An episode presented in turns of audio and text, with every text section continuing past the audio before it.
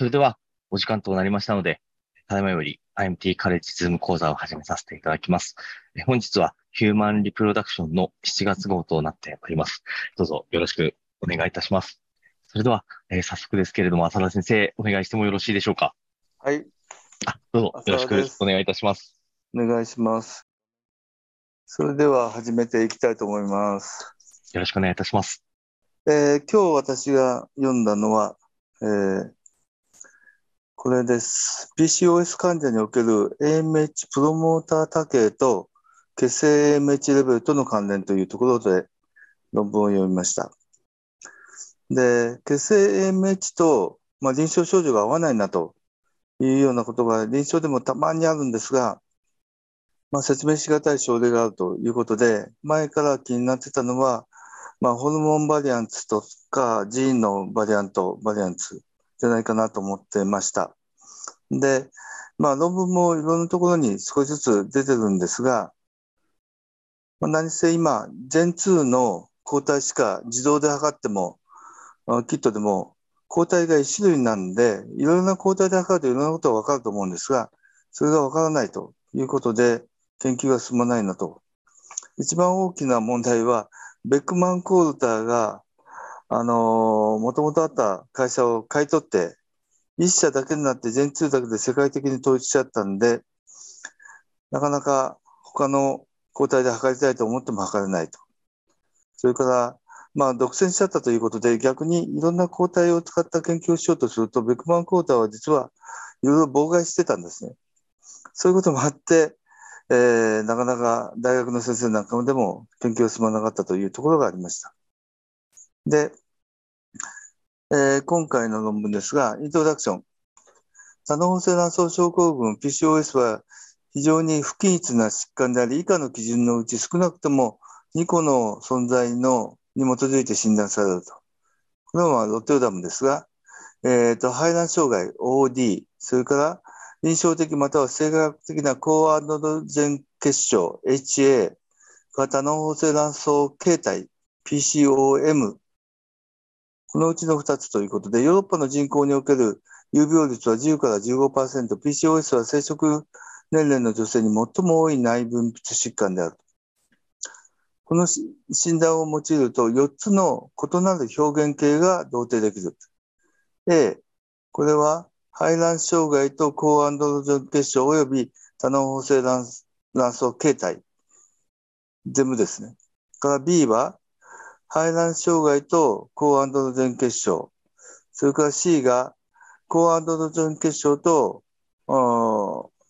巣の胞、多の胞。それから D が排卵障害と多の補正卵巣ということですね。形態ということです。これら4つの表現形のうち A と B はより顕著な月経異常を示し、メタボリックシンドロームのリスクが最も高く、最も重症な表現性系とされていると。で、PCOS の患者では3つの主な特性に合わせて、アンチミラリアンホルモンのレベルが優位に上昇する。卵巣では AMH は卵胞形成と歯石卵胞の選択に関与している。この選択過程において、卵胞の FSH に関する感受性が高まり、卵胞はさらなる成長のためにゴナドトロピンに依存するようになる。AMH はこの FSH 依存性の卵胞の成長を阻害する。その結果、AMH レベルの上昇は FSH 感度を低下させ、PCO 説における小さな包状卵胞と排卵障害の蓄積に寄与するというふうに言われています。PCOS の病態に AMH が関与していることから、これまでの遺伝学研究では AMH 遺伝子とその特異的な2型受容体 AMHR2 の変異に焦点が当てられてきた。我々は以前の研究で AMH 一塩基多系シングルヌクレオチドポリモルフリズム SNP および AMH の2型の受容体の多形との関連を検討した。これらの SNP は PCOS のリアルリスクアレルではなかったが、AMH49 セリンアレルの保因者は PCOM の発症率が誘引高く、これはインビトロで観察されたえー、AMH 変異体の生物活性の低下と一致するものであった。最近の2つの研究は AMH および AMH レセプター2の遺伝子におけるいくつかのヘテロ接合性 PCOS 特異的多形を同定し、その後のインビトロ解析により、これらの多形は AMH 生物活性を損ない AMH シングル伝達に対して支配的な負の影響を及ぼすことが示された。これらの研究は AMH が PCOS の表現系に重要な役割を担っているという仮説を強く支持するものである。これらの研究は PCOS の病院における AMH の機能的役割に焦点を当てているが、PCOS における AMH 遺伝子発現の制御における潜在的な変化については、これまで取り上げられていない。PCOS における AMH 遺伝子発現の制御の変化が仮説として考えられているいくつかの研究では PCOS における血清 AMH レベルの上昇は乱歩数の増加だけではなく、乱歩あたりの AMH 発現の増加によっても説明されることを示している。実際 AMH だけでなく AMH レセプター2の遺伝子の発現も増加し、正常排卵女性と比較して PCOS 患者のカリウマク細胞が増加している。さらに正常排卵女性では、卵胞成熟後に生鮮刺激ホルモン非依存性乱歩において AMH の発現がないのに対し PCOS 患者ではこの抑制は観察されなかった。驚くべきことにその特異的な発現パターン及び血清 AMH レベルの臨床使用にもかかわらず、一般的にまた PCOS 患者においても AMH の転写制御についてはまだほとんど知られていない。現在、えー、GATA4 FOXL2 およびステロイド酸性因子を含む卵巣における AMH 発現の制御に役割を果たすいくつかの転写因子しか同定されていない。したがって本研究は PCOS 患者における AMH 遺伝子発現の制御についてより深い知見を得ることである。我々は AMH プロモーター領域の多形が血清 AMH 濃度に影響を与える可能性があると仮定した。そこで、人 AMH プロモーターの SNP が PCOS 患者の血清 AMH 濃度と関連するかどうか検討した。えっ、ー、と、マテリアル、マテリアルメソッドで、ディスカバリー PCOS コホートというのを、生殖年齢のヨーロッパ系の女性655人で作ったと。それから、インターナルリプリケーション POS コホートという群と、それから、エクスターナルリプリプリケーション、あ、リプレイスメント、リプリケーション PCOS コホート。その辺を比較したと。ということで、マテリアルメソッドはちょっといっぱいありますので飛ばして、えー、統計も飛ばして、リザート。えー、発見コホートと再再、両再現コホートのベースライン特性を表一に示す。内部検証コホートでは PCOS 患者は発見コホートで比較してテストステロンが優位に低かった。ちょっとコホート間で下がったんですが、これはテストステロンの測定に時間をかけて様々な技術が使用されたことによって説明できるいうことで、実際コホート間でテストステロンの濃度がここが違うんですが、まあ、これは問題ないだろうというコメントです。えー、MH 遺伝子の領域で合計24個の SNP が同定されて、13個は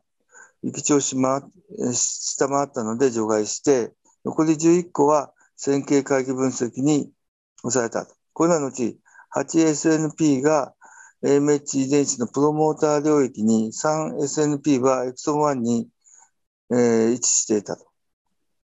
マイナーアレル頻度は発見コホートと一般集団の前向き研究であるロッテダム研究コートの間で類似していた。これが、えー、SNP の特徴です。11個の SNP と。で、表参に示すように SNP、えー、RS10406324 のみが対数変換した AMH レベルと優位に関連していた。マイナーアレル G の、えー、本社は非本社と比較して対数変換した血清 RL レベルが、血清 AMH レベルが優位に低かった。GRL のコピーが一つまで増えるごとに対数変換した AMH、血清 AMH レベルは0.53減少した。で、これが、ここですね。この10406324というので、これが、えー、優位に相関したと。で、また、アレル本因者モデル解析も行った回帰分析の結果、本因者は非本因者と比較して、年齢で補正した AMH レベルが優位に低かった。ということで、この、ここが優位に低い。8.37が5.57。それから、我々は内部及び独立した外部再現 PCOS コホートを用いて AMH プロモーター多形を再現した。両コホートにおいて、えー、アルドを封印する PCOS 患者は非封印者と比較して血清 AMH レベルが優位に低かった。さらに再現コホートにおけるアレル保有者モデル分析により GRL の保有者は非封印者と比較して多数変換した MH レベルが優位に低いことが確認された。ここで AMH レベルが優位に低かったということです。で、正常排卵の女性を含む大規模、比較的大規模な AMH 分析において、えー、MH レベルを評価した。PCOS コホートで観察されたのと同様にマイナーアレルギーを保因する正常排卵女性は、えー、優位に MH が低かった。3つの PCOS コホートをすべて合わせた固定効果モデルでは、GRL 保因者は血清 AMH レベルが優位に低いことが示された。ということで、これがフォレストプロットということで、えー、低いことが示された。それから AMH プロモーター SNP と AMH レベルの間に観察された関連を説明するために我々は PCOS の表現型特性との関連を調査した。発見 PCOS コーホートでは、えー、ラポース、その他の量的形質、年齢、BMI、テストステロン、FSH、LH、LH、FSH、非 OD、HA、PCOM のいずれもマイナーアレルギーの本因者と本因者の間で有意差がなかった。これが表の4で、まあ、ここのところですけど、有意差がなかった。それから、また両方の再現コホートにおいて追加の関連は観察されなかった。これが表の5で、ここのところも、えー、差はなかった。で、次に、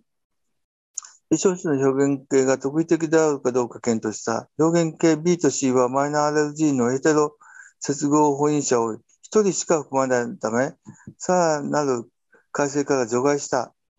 表現形で、えー、送別した MAF は表現形 A と D の両方で0.04だった。表現形 A と D を比較すると、表現形 A の患者の血清 MH レベルが最も高かった。さらに表現形 A においてのみ、マイナーアレル本因者は非本因者に比べて MH レベルが優位に低かった。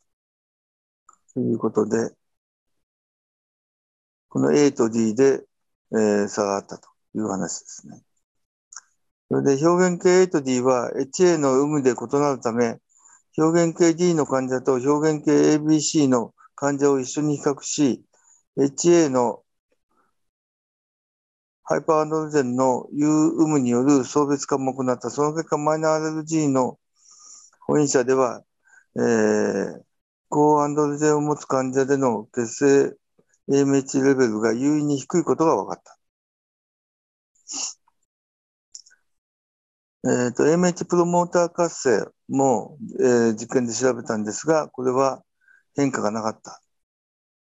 ディスカッション。PCOS 患者における血清 MH レベルと関連する新規 MH プロモーター多形を報告するマイナーアレルギーの保因者は、線形、回帰モデル解析で保因者アレルモデル解析でも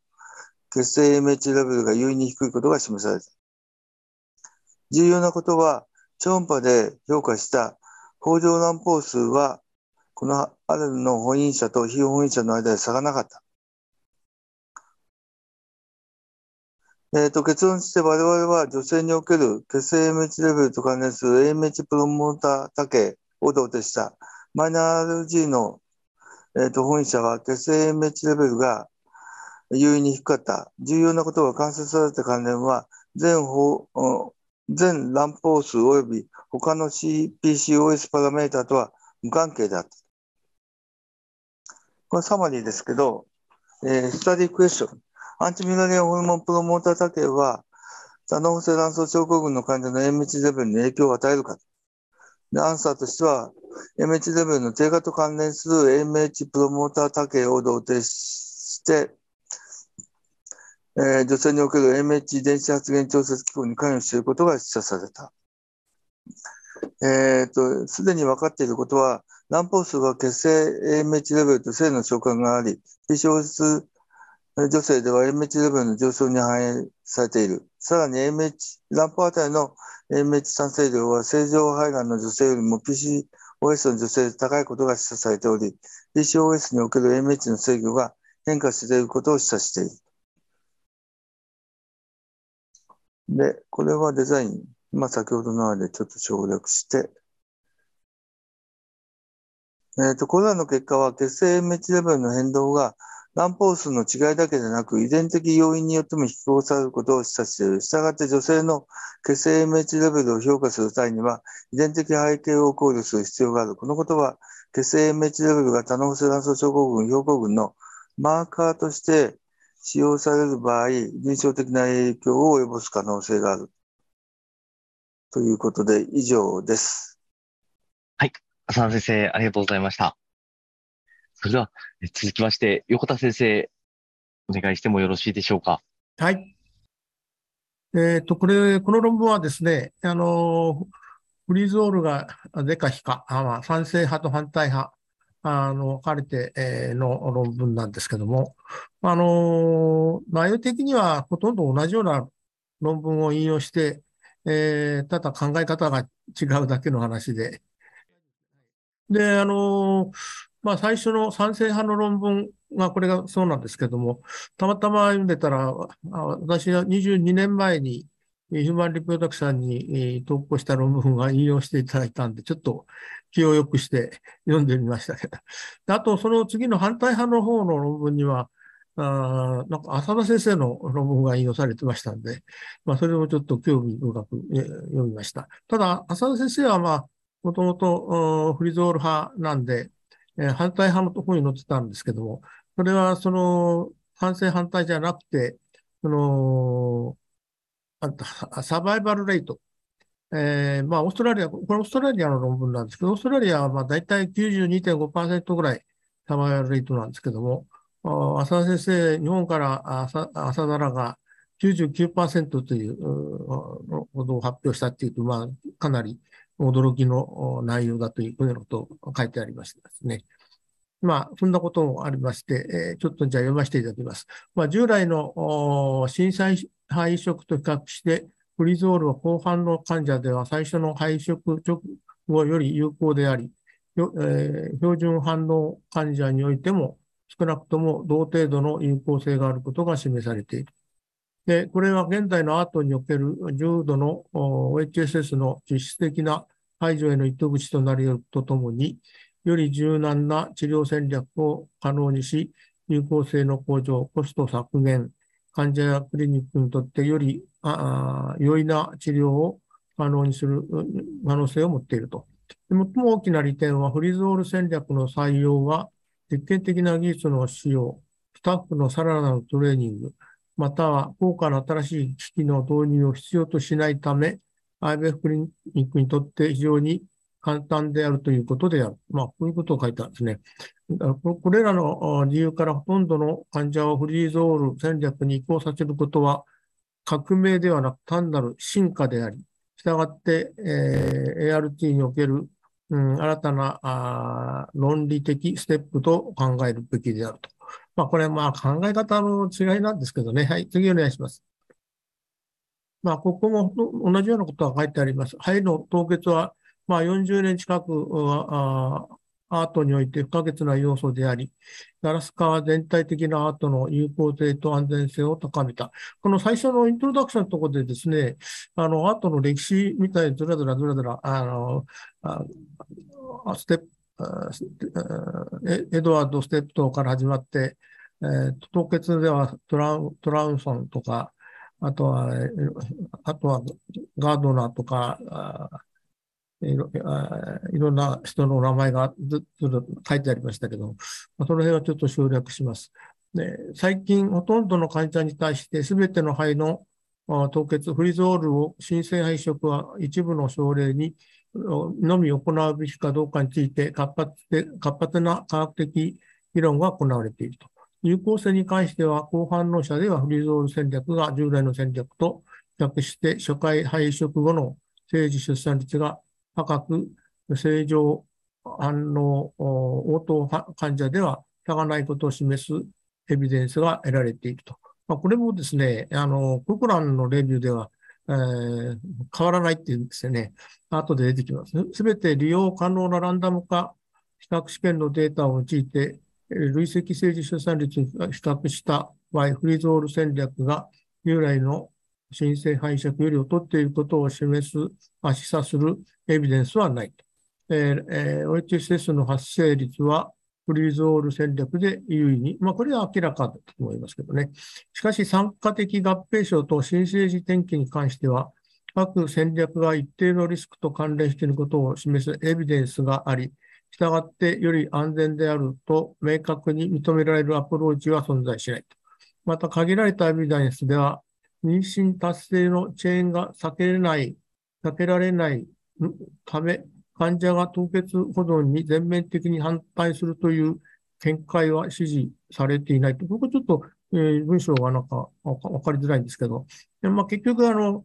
凍結に回ると少し妊娠に至る時間がかかるんで、でもそんな患者さんはそれそれに対してあんまり反対はしてないということだと思います。だから最後にフリゾール戦略の費用対効果は、まあ、設定によって異なる可能性。これはやっぱり、え、排卵周期に戻すか、HRT 周期に戻すかによって費用全然違いますね。HRT はコストかかりますから。この戦略が特定の条件下で費用対効果が高いことを支持する研究があると。フリーゾール戦略を採用することで、より柔軟な治療戦略が可能になり、有効性を高め、コストを削減し、患者やクリニックにとって治療が容易になる可能性があると。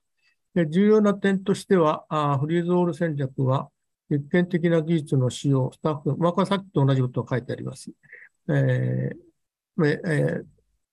ほとんどの患者が freeze-all 戦略に移行することは、あとの次の理論論理的ステップであると思われる。はい、次お願いします。で、これがオーストラリアとニュージーランドのデータで、まあ、これちょっと古いんですね。2009年から13年で、これだけ、えー、 vitrification が、あまあ、0 5 6のvitrification が増えてきたということです。それからこちらのグラフは、えー、オレンジがあフレッシュ、ブルーがあ凍結 frozen、そうですね。えー、だ最初はやはり、まあ、フレッシュのがあ良かったんですけど、だんだんだんだん落ち着いてさい、これもでも2013年だからもうだいぶ古いですね。ほとんど横並び同じになったということで、多分ここから先は、日本のデータなんかで言うともう凍結のがずっといいわけですから、ちょっと逆転してきてるんじゃないかと思うんですけど、まあ、ここで、まあ、この論文は2013年で切れております。はい、次お願いします。はい。これが参加的な、あ凍結及び新生参加合併者と新生児の健康転機に関する相対リスクと95%資源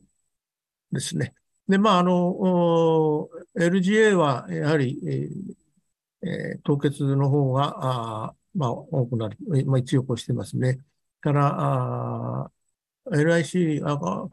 新生児が LIC 入院はまあ変わりはない。から、アンテパルタム分娩前の出血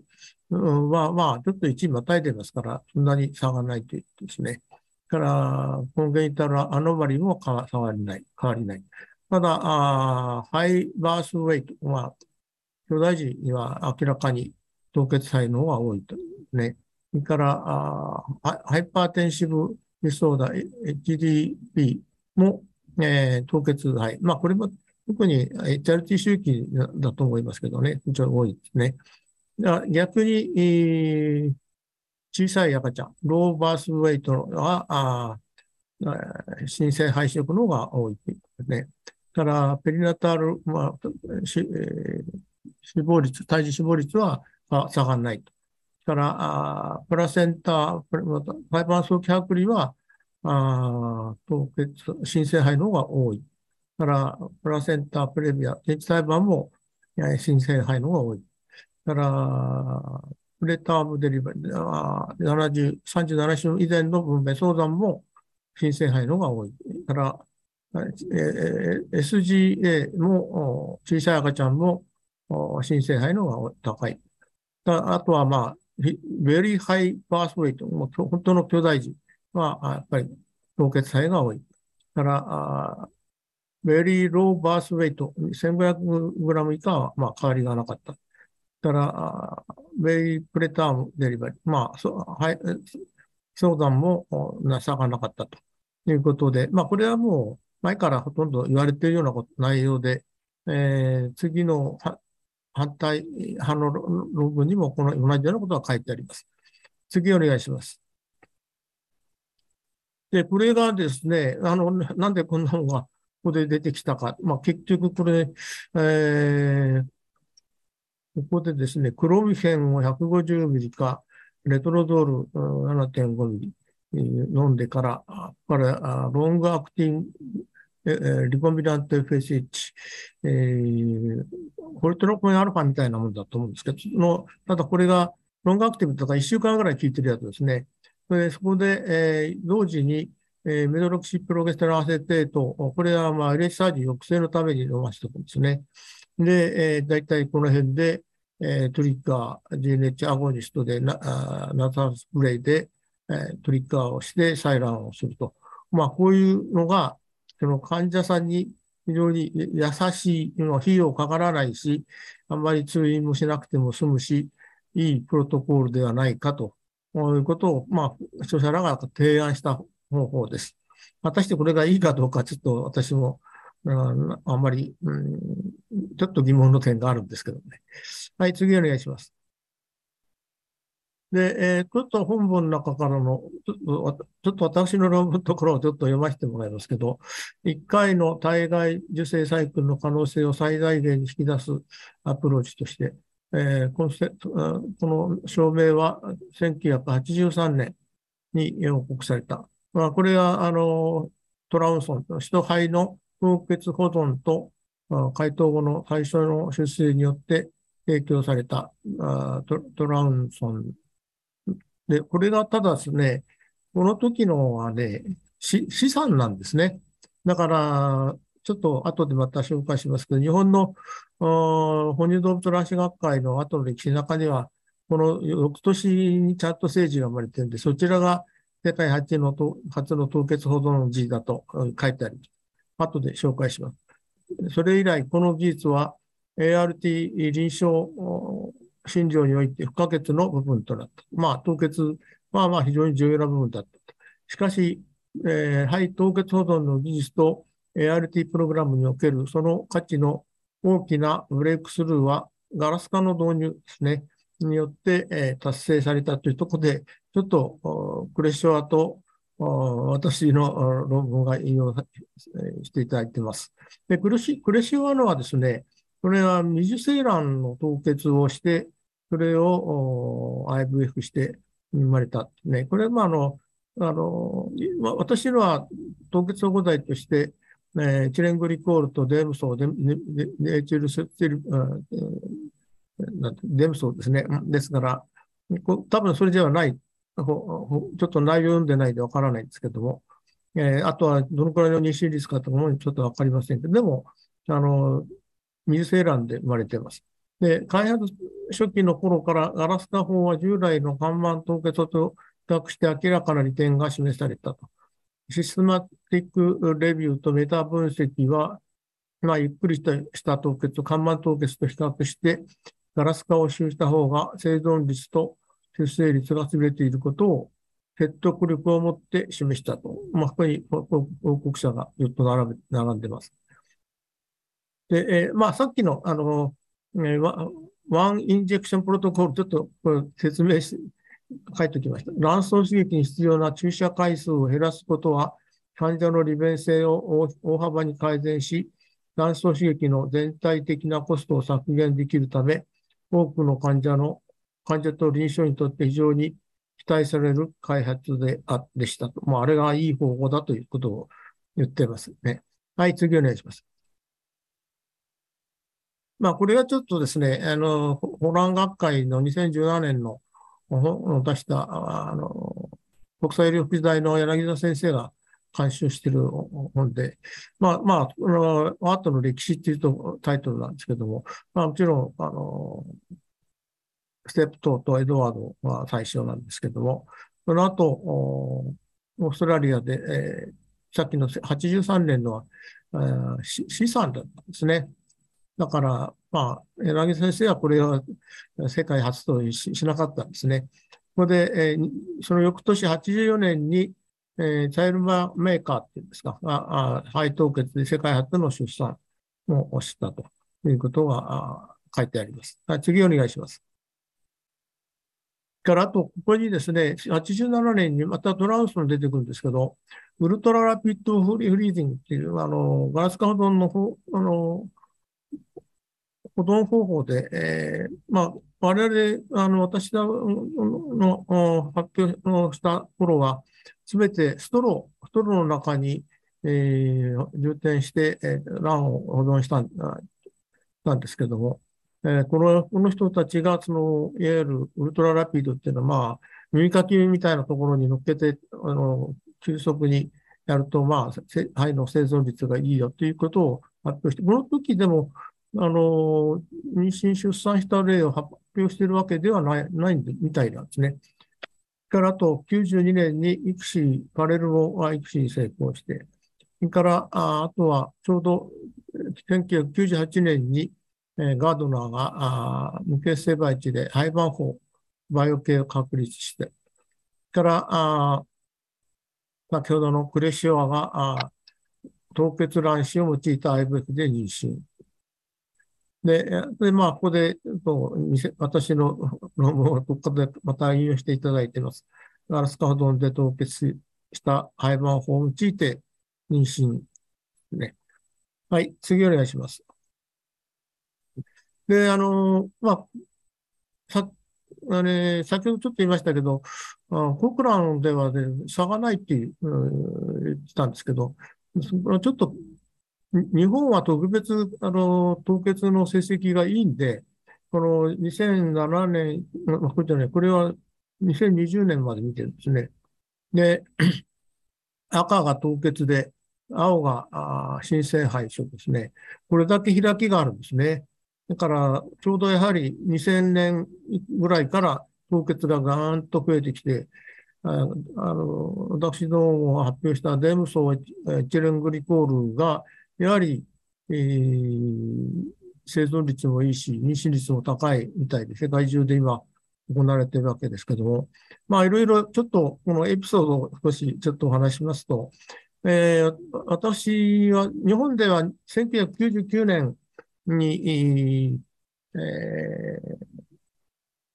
この網走の哺乳動物卵子学会で、えー、私どもとカトレジスの寺本さんかな、が発表したんですね。あの、ビテルフィケーション。ああのカトルディスはエチレングリコールとシュークロースを凍結素材使ってたんですかね。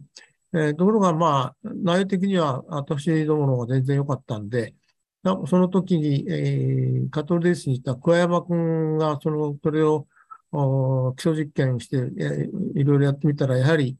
デームソーエチレングリコールの組み合わせがいいということで、えー、ちょっと少し濃度を下げてもいけるということで、の濃度を下げといて、小山方式で、それもなんかちょっと論文と自分が一番世界で初めてみたいなような書き方してあるんで、非常にあの、紛らわしい内容なんでね。ですけども、明らかに、あの、私ども2000 2000年の6月22日かな、6月にあの第1号が生まれてますんで、それはあの翌年の2000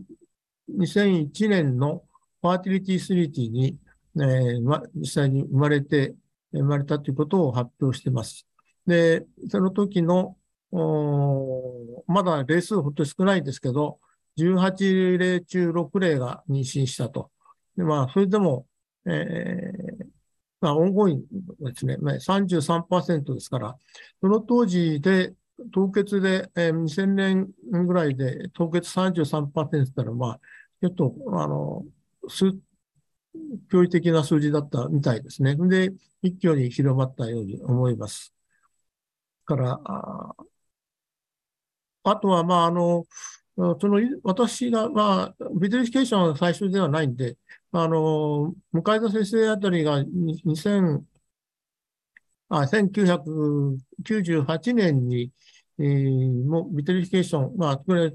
あの、エチレングリコールとシュークロースで、えー、18例やって1人、えー、妊娠したという、それも分割期胚でですね、ね、そういう論文はありますけど、やはりちょっと成績あんま良くないんで、あまり広まなかったと思います。ただ、私どもは99年に日本で発表したとき、相当小山君に、えー、もうボロクソ言われて、税務署なんか使うのはとんでもないことだったすぐやめてくださいって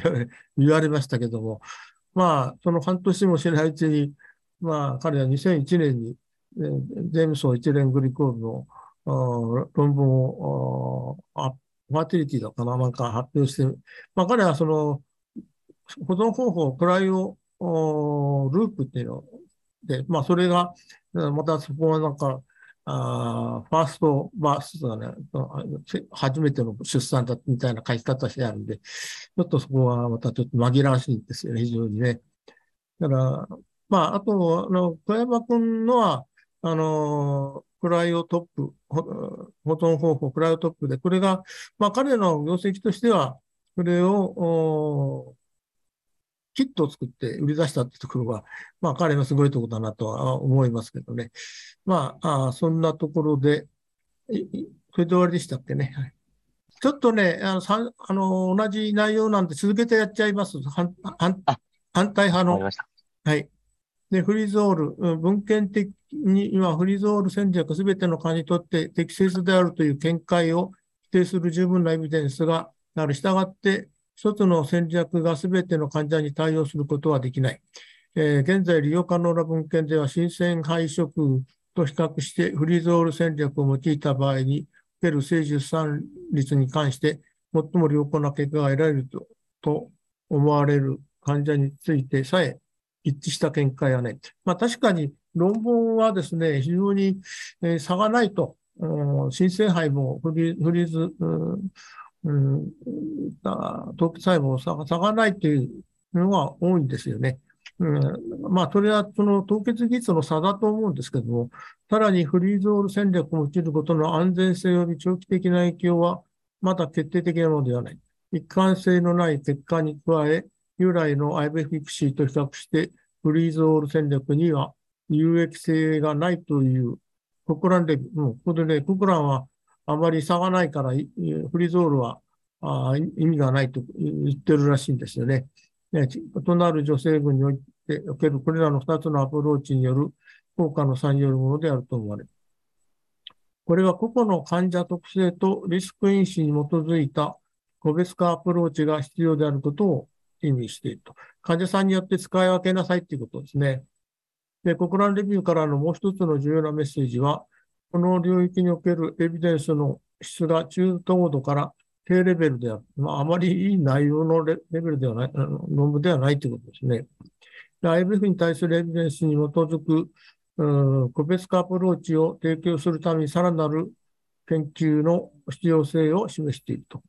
で、後の実施方法にはすでに OHS の個別化が含まれておりますので、やはり、この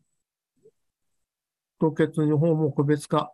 にしてやった方がいい。応対サポートも個別化でやるべきであると。まあそういうことを言ってますね。で、子供を得ようとするそれぞれのカップルにおいて、安全かつ成功する確率が最大化されることにな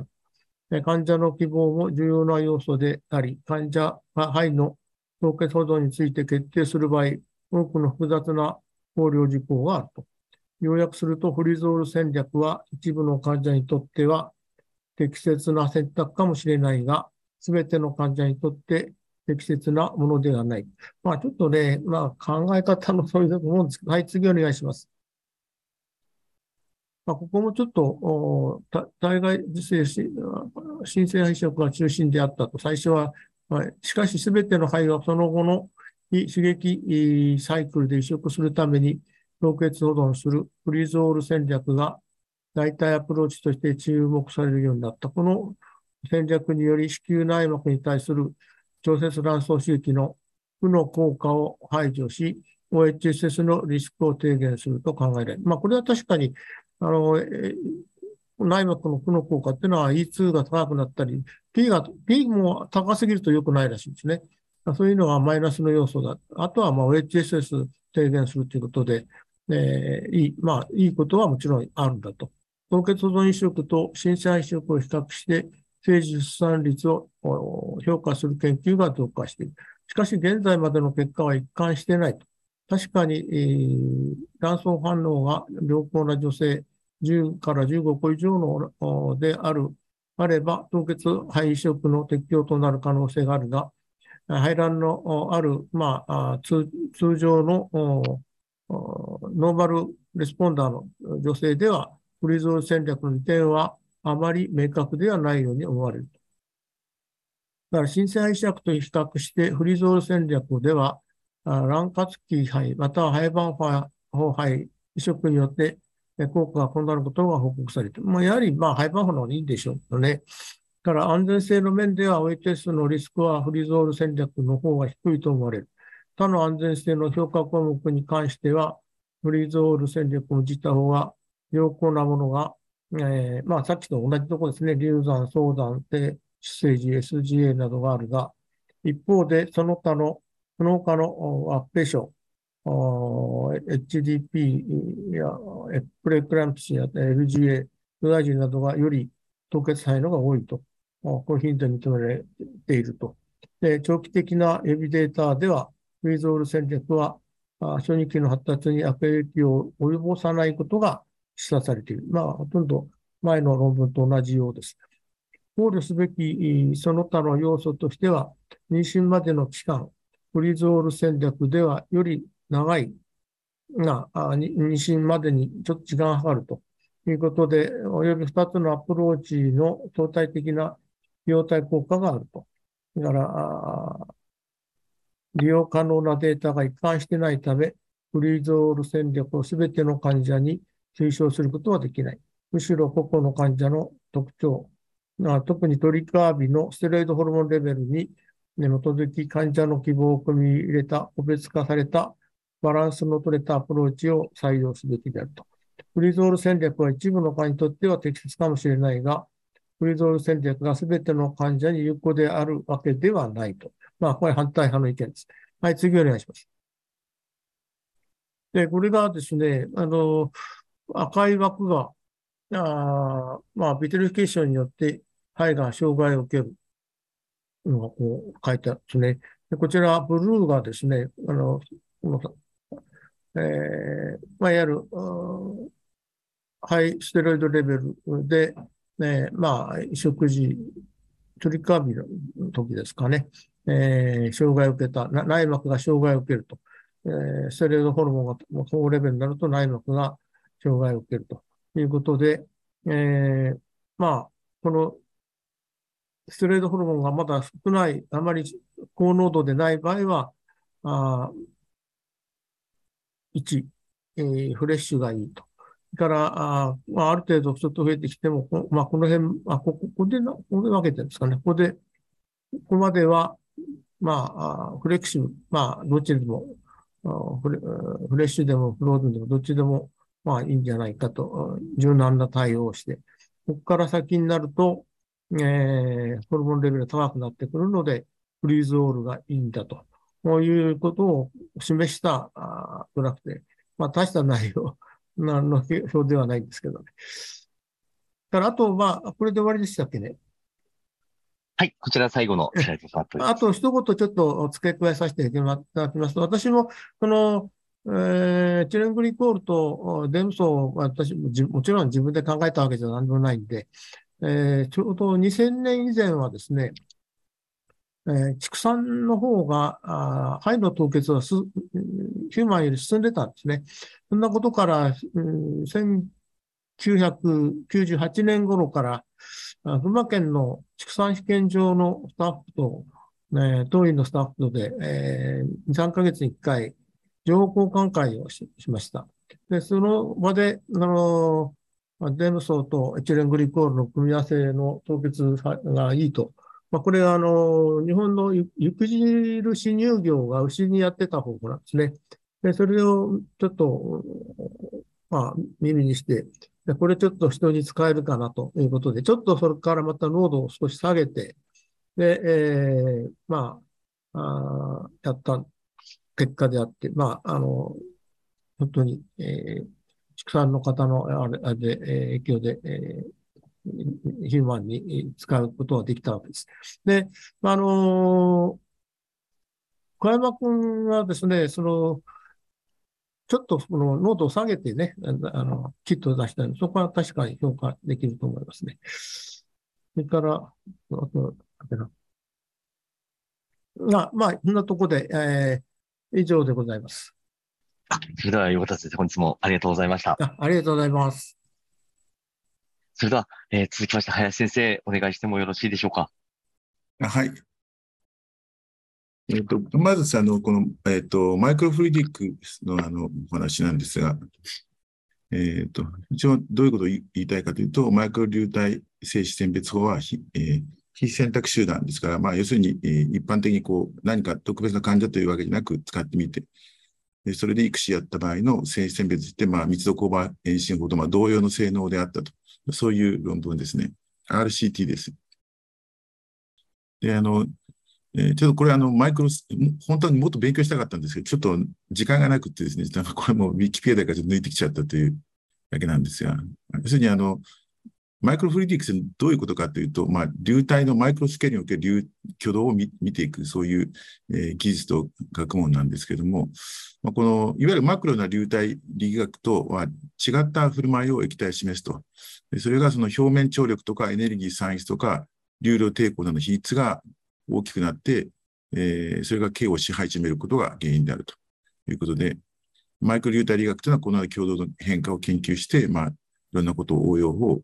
模索するというようなことで、まあ、非常に小さいスケールでは非常に面白いことがあるよと。時に直感的でない物体が現れるよというようなことです。で、まあ、えー、このことの重要な帰結として、えー、この流れが乱流でなくて総流となることから、隣接流れる複数の流体が互いに伝統的意味では混じり合わなくなるということが挙げられると。いうとですね、で気体化の分子要素はしばしば回復さにのみ依存することになると。まあ、そんなことがあの書かれてました。これ今回の論文で使われているザイモートというもので、これザイモートと言って発音するのはちょっとよくわからないんですが、そういうもので、え使っていらっしゃる先生もいらっしゃるのかもしれませんが、えー、っと、こう2種類ものがあって、まあ、ああいうやとかいくつに使えますよということで、えー、どっかから静止、ここですかね、ここ、どこがフォローするんですかね。でそこから行って、こう、拾って取ってくるということで、まあ、そうすると、遠心をしなくて、遠心に伴うスパーム、ダネメージングがあ軽減されるという、そういう理屈になっていますね。えー、と、ちょっと読み上げますけど、えー、いわゆる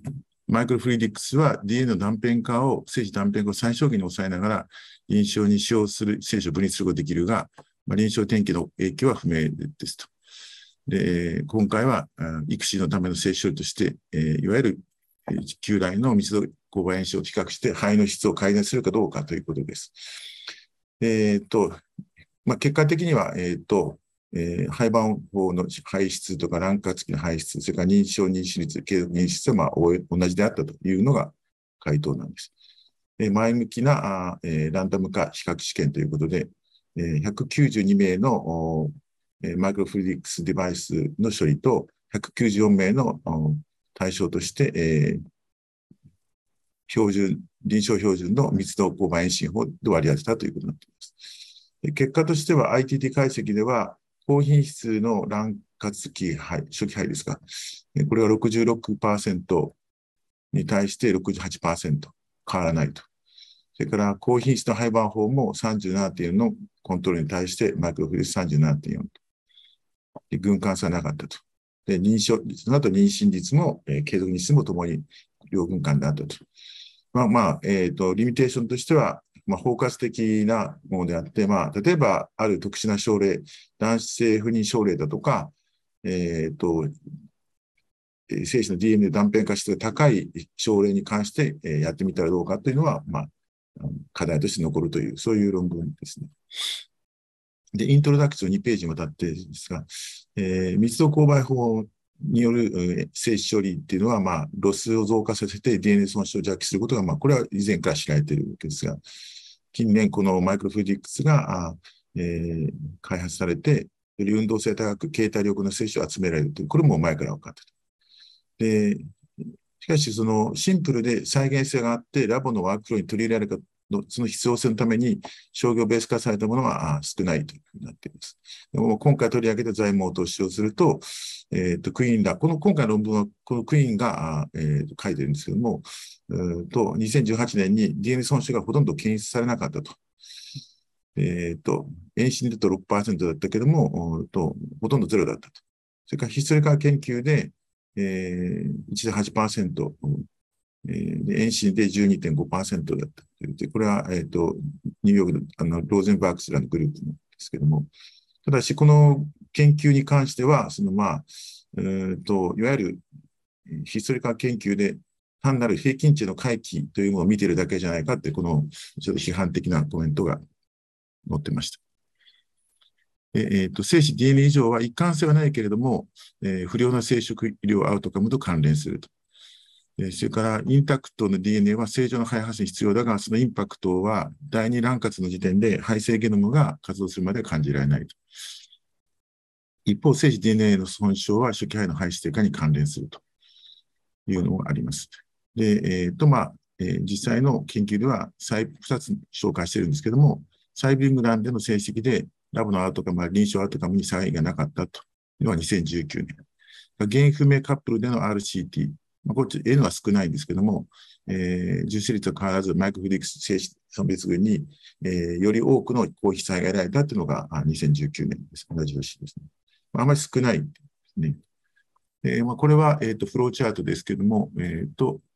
えー、1190名の方に対して、まあ、除外基準で除いて、で、この386名を、えー、アロケーションして、こちらがあマイクロフィディックスですね。こちらがあスタンダードプロセッシングということでやっています。それで、えーとえー、分析は、えーと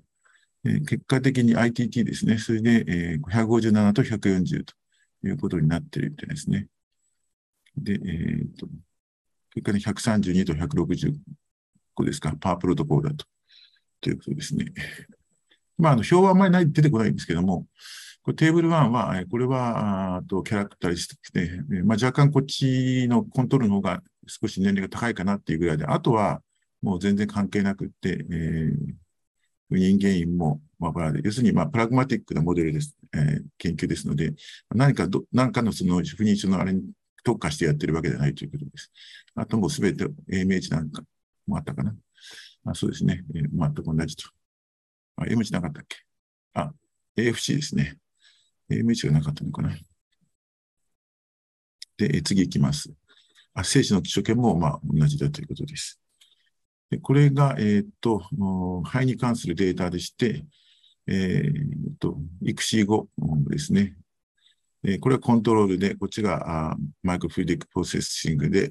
えー、受精率ですね。それから、えー、 high quality の Day3 embryo rate、66.68、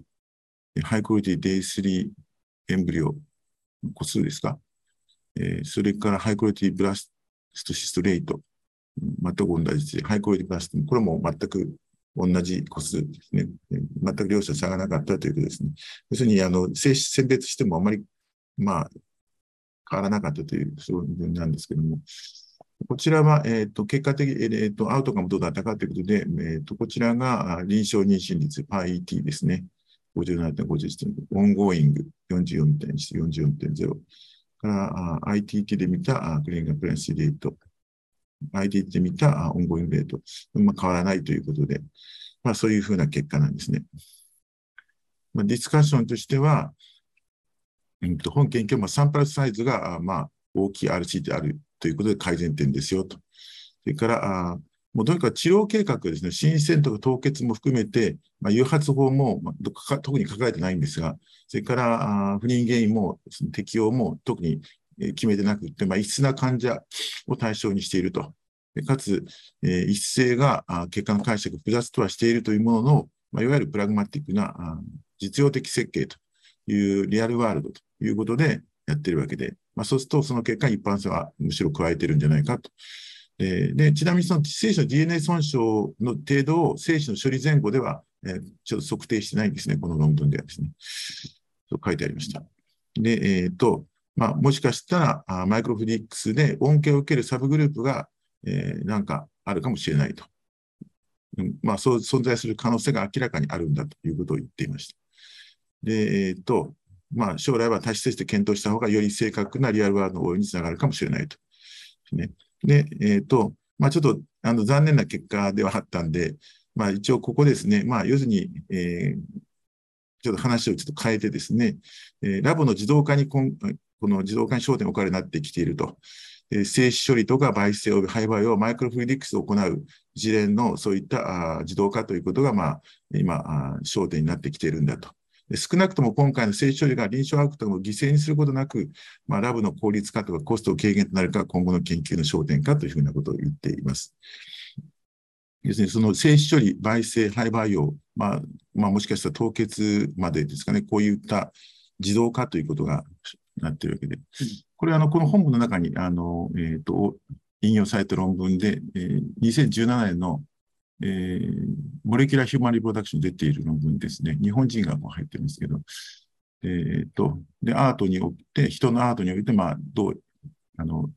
応用できるかということが書いてある。これまあ、彼らのデバイスなんでしょうけども、これまあ、精子をこう、えー、マイクロフリーディクスで選別するということで、まあ、こういう上の層、アッパーの層をこう流れていっていくんですけども、で、この元気な精子はこう、こう泳いでくるっていうわけですね。こう、そうですね。で、で死んだ精子とか動いてない精子とかいろんなデブリとか白血球、こういうものはこのままこう流れていくよと。でこっちで、えー、こう回収するわけですね。ここからメディアム、メディアを入れて精精球入れるんですかね。でここから元気なあの、えー、肺胞の精子を回収するというシステムということですね。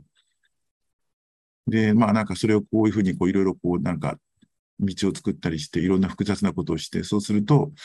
えっ、と、えっ、と、アイソレーションオブモータイルスパムウィズリデュース DNA ダメージベースとマイクロフィディクスと。で、 microchannels containing viscoelastic media in order to recapitulate, in vivo condition female。まあ、要するに女性の生殖器に、まあ、なんかちょっとこう再現するような感じで、なんかやってるんだという、そんなことを言っているわけですけども。えーと、これはですね、えーと、要するに培養もそのままやってしまうというわけで、でこの流れをですね、そのちょっと小さい字でもちろん申し訳ないんですが、ここにですね、えーと、ブライユっていうんですかね、フランス人のブラユっていう人のなんか作ったこうブライユピンっていうのですね、これをこう、あの、なんか、ブロックをですね、こう自動的に動かしていくんですね。こうこれ出てる、次、こうなんかあの、イメージとしては、あの、なんか、あの、えっ、ー、と、モグラ叩きみたいな感じなんですけども、ゲームの。こうそれをこう動かしていくと、そう、これがその自動的にこういうふうな動きをすることによって、えー、こうリズミカルにこうなんか、こう培養液をこう動かしていくんですね。このブライユっていう人は、この、あの、ブライユズピンっていうのは、あの、いわゆる、えー、展示、えー、この確か18世紀か19世紀かなんかの人なんですけど、フランス人で盲目、全盲の人で、えー、展示を発明して、要するにこのピンを使うことによって、えー、そのローマ字を全部表すという、そういう展示をあの世界で初めて作って、そのにを表して、えブライピンというふうに言うんだそうですけども、まあ、そういうのをこうボコンボコンと次こうこう出してきて、この流れを作るというわけですね。まあ、そしてこう、えー、まあ上の倉庫、精子が、こっちからですか、来るのかな。でここを培養しているというような感じで、でそういうこうなんかあダイナミックなあそのメディウムの動きをこう作り出してやっていくというわけなんですね。で、その方が、うんとこれはマウスのエンブリオのセルナンバーなんですけども、マイクロドロップ、うん、コントロールでスタティック、マイクロチャンネルコントロールスタティック、うん、マイクロファンネルですか。で、今度はマイクロファンネルで、えー、パルサタイルって、その、こういう層流を作ってやってやると、うんと、その細胞数が増えて、インビボと変わらないぐらいにこうなっていくんだって、まあそういう、そういうふうなことが売りで出しているかと思います。これはあの韓国からの、これ最後のスライドなんですけども、韓国のグループが出していて、まあ最近の2019年だったかな、どっかですね。なんかそういうのを出していて、これはまあ精子のさっきと同じなんですが、でこれも培養もさっきと同じようなことを出してるんですけども、えっ、ー、と、これを受精させる装置で、そしてこれはクライプライザベーションですね。そういうのも自動的にやるような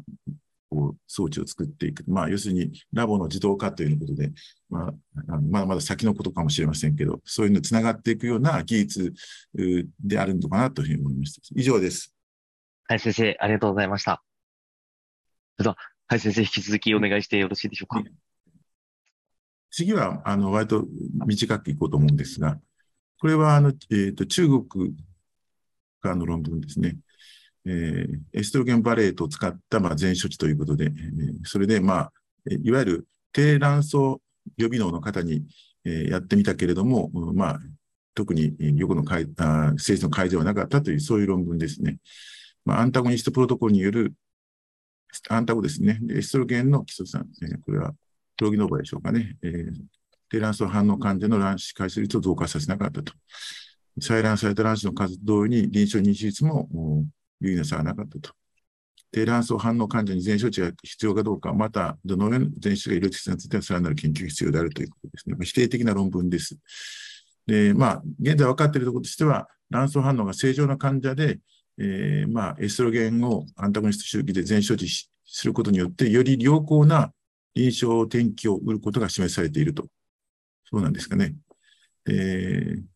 また、高齢で卵巣反応が低下している患者において、アンタゴニストプロトコルでのエストロゲン基礎酸電子が多くの卵子が妊娠に向上するかどうかはまた不明であるということですね。今回の研究課題はそういうことです。でえー、結果的にその、まあ、どうやってやったかというと、排卵後7日目から次の月経周期2日目まで、えー、ロギノーバ飲んでみたということですけれども、全症状を行い場合と比較して、卵子解率を増加させなかったということですね。RCT ですね。非盲検化ですので、まあ、やってる人、あの、金さんは、まあ、どっちが振り分けられたか分かるというわけですが、えっ、と、そして、えっ、と、参加者552名で、結構脱落、後で見ますと脱落者が多いんですね。えっ、と、そして、えー、総再来数が使用評価項目で、えー、M2 卵子数、それから FSH の投与量、期間と投入、良好配率、臨床妊娠率、まあ、これが二次副次相関法です。で、本研究は、え、ー、と、えー、ボロニャ基準で、えー、判定された552名です。まあ、先ほど話しましたけれども、排卵後7日目から2日目までエストロゲン基礎酸 2mg1 日2回を投与ですね。ということです。で、えー、これはあのフィ、えーと、フレキシブル法を使っているようで、で13ミリな平均値になったところでアンタゴニストを開始したというふうになっています。で結果では、えっ、と、処置群と対象群で3.2対3.4採卵数です。これは差がなかったです。M2 ランキスも2.9対3.1。良好配数も、えっ、と、ごめんなさい。えー、1.2、ん？良好配数が、ごめんなさい。1.0対1.2かな？ちょっと、えー、分割は認められなかった。で、投与期間がむしろ伸びたということですね。優に長いと。10.3日対8.6日。それから、そういう投与数も優に多かったと。うん、ということですね。ということです。それから、えっ、ー、と、妊娠率、イルシン上妊娠率は、えっ、ー、と、19.3です。これ、結構対象群の方が高いようにも思うんですけど、まあなんかこれでも有意差がなかったっていう、ギリギリですかね、これ。えまあ、えー、リミテーションとしては患者さんの脱落率が多かった。で、一部の患者は成功率低いと予測されたため、経済的に言うから再度来院しなかった。えー、まあ、この、今回300単位ということで、まあ、もうそれ以上増やさないということで固定でやっていたんで、もしかしたら、うんと、えー、それを自由にもう少し増やしたりすることができたり、増やした場合には改善が出たかもしれないという、そういうふうなことが書いてありました。え、これがフローチャートですけど、552名をスタディグループとコントロールと分けたんですが、まあ、要するに途中であの両軍ともですね、その途中で、えー、フォリックの数が少ないとかいうようなことでもうやめてしまうと、来なくなったっていうのが結構多いみたいですね。で、結果的には、スタートしたのが224で、こっちが276の209ということで、で、えー、卵子が開業できたのが209と224、それからエンブリオトランスファーが119と150と。やっぱり少ないですよね。で、妊娠者が20、クリニカルが23と43ということで、まあ結構違いがあるんじゃないかと思うんですけど、まあ、うん、結果的にこれギリギリ有意差が出ないということで。これは母集団ベースライン特性で、えー、と、全小値群とコントロールで、まあやっぱり年齢は40歳ぐらいで高いですけども、まあ特にあとは何か変わったところはないですね。えー、っと、うん、そうですね。特にないですね。AMH、あ、ここは MH があるんですね。これ1.0と1.0ですね。FC が5.4と5.7、こんな感じです。ちょっと次回細かくて申し訳ないんですが、えー、プレートロメグルとコントロールで、これが、あと、バリアンスティミュレーションのアウトカムです。えっ、と、結果的に、えっ、と、えー、デイ2の時、要するにスタートするときにどうだったのかっていうことで、まあ、要するに、えー、プレート、当たり前なんですけど、プレートの方が、なんかこう、乱暴が、えっ、と、ちょっと小さいんですね。えー、直径がですね。えー、そういう傾向はあるんです。それから、えー、で、FSH が低いですよね。下げられているというのはあります。それから Day5 の時はどうだったかとか、あそれからアンタゴニスト、スタートの時はどうだこの辺はまあそんなに変わりはないんですけれども。うん、えっと、それで H トリガービーが、えー、っと E2 が972で959。まあ LH が、えー、P4 があっていうので、ナンバーオブフリクルが5と5。えー、ミーンフォリックダイアメータ20と20ですね。それから、アンタゴニストアディション、えー、6.7、5.1目から、あアンタゴ、えー、アンタゴですか？使った日数とか、ボアトロピー日数、こっちの方が高いですね。やっぱりね。でトータル度数もボアトロピーこっちが多かった。要するに、うんやっぱり E2 でクライミングした方が量が多くて日数がかかるというわけですね。これは治療の、まあ、あのデータですけれども、うん、結果的に、あ、これはまあ卵子回収する卵子とか、この辺はまあそんなに変わらないのかなと思うんですが、えっ、と、これが、移植排出で、これ、ここが、クリニカパーナンシレートパートランスファーで23対43。これがまあギリギリ差がないのかなということですね。そんな感じですね。で、えー、これはまあ多変量ロジス回帰で見て、まあ、あと、なんか違いがあるのかなというと、まあ、結果的にはあまり違いがないですね。えー、ということですね。えーということですね。サイラプライマリーアートカムのに対するあの大変了解です。男子回収数ですね。ということです。で、まあ、ディスカッション、これが最後のスライドなんですが、まあ、結果的にその、うん、まあ、えー、リュウさんも出なかったんですけども、まあ、だいたい2019年のエシュレで見ると、まあ、卵巣予備能の低下者においては、アゴニスト、アンタゴニストプロトコルは、まあ、等しく推奨されているということで、これは、あの、えっ、ー、と、多分、2019年、エシュレは2018年ぐらいからいろいろこう会議をして、いろんなけんあの検討したんで、多分 PPOS がこの中には研究対象に対しあの入ってなかったんだと思うんですね。だからちょっとこれは今はもうちょっと違うのかもしれませんが。で、えっと、2010年に、早く2010年で、まあ、この時には、あメタ解析で6つの RCT で、OC、これは OC ですけども、投与すると、全投与すると、あむしろ継続妊娠の低下が見られると。これは多分新生配色だと思うんですが、まあ、というふうにがあって、まあ、OC はあまり役に立たないということになっているんですけども、で、えーと、メタ解析で低反応者、えー、では、エストロゲンの前頭葉が、えー、は非前頭葉群に比較して周期キャンセル率は低いけれども、うん、成熟卵子と実生卵子と変わらなかったというのがあります。これ2017年、結構前ですね。で、えっ、ー、と、えー、コクランで、えっ、ー、と、2017年の OC の前頭でアンタゴニスト、周期の経にしては出生が優位に低下した。エストロゲン前頭葉では非前頭葉群にしてサイランス増加したというのがあるんですね、ここですね。これがコクランに出てるんですけども、えっ、ー、と、大規模な候補子研究が、ペレラ2016年あって、これは卵巣の予備能が正常者です。で、この方たちエストロゲン前頭葉は OC の前頭に比べて刺激日数やゴナトミンソルトが少なかったが、まあ、採卵性や新鮮肺移植まあ、要するに、なかなかちょっとこう、あれですね、あの、前頭葉にまあ、ピルにしても、まあ、まあ、良くないとなってるんですけど、まあ、エストロゲンにしても決して何か、すごくメリットがあるわけでないようなことになっているわけです、まあ、今回は、要するに、まあ、今回の売りは、うん大田からエストロゲン前頭の無で、アンタゴニストプロトコル成績を低卵巣の予備納者で、えー、行った RCT で、まあ、としては最初の報告なんですということが、あの、売りで、まあ、精神変えてみられなかったので、エストロゲン前者は必要でないというのが結論になっています。以上です。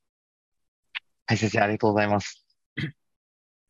それでは、先生、引き続きまたお願いしてもよろしいでしょうか？これはですね、あの、えっ、ー、と、いわゆるあの、えー、遺伝学的検査における二次所見というですね、それに関する論文ですね。えっ、ー、と、いわゆる、あの、ノアの患者ですね、NOA ですね。この患者さんに対して、まあ、エクソムシーケンスを行って、そして得られた、いわゆるセカンダリーファインディングスというんですけども、ここでは SF と訳しますけど、それをまあ、どんなものが出てきたのかということを見ているというわけですね。でまあ、今、あの、その、えー、重症な、まあ、精子形成不全、あるいは NOA、こういう患者にですね、いわゆる、あの、えー、分子生物学的診断のためにエクソムシーケンスを、まあ、ルチーンのアンドロジー診療に組み入れるという、こういうプロセスが、まあ、世界的には進められているわけですね。えー、まあ、そうするとですね、えー、まあ、いろんなことが分かってくるわけなんですが、まあ、しかし、まあ、まあ、分かることも限られてるんですけども、あそういう偶発的になんか、あの出てくるそういうあの遺伝的な問題というものが、まあ、出てあって、それがその、え不妊関係の将来の重要な健康問題について情報を提供することがあるんだということですね。で、SF をまあ適時に検出して遺伝観察を行うことで、えその方の疾患予防や早期治療の選択肢がともに家族経過に対する選択肢と感染情報を提供することができると。えまた、有子分裂と原子分の両方に必須であるゲノムの完全性の維持に関与する遺伝子なんかが見つかることが多くて、まあ、そうすると、うんまあ、非常に重大であるということですね。で、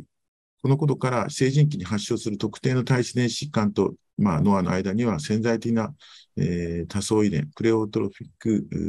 な遺伝が存在するんじゃ、可能性があると思われるという、そういう論文ですね。で、えー、これはですね、えっ、ー、と、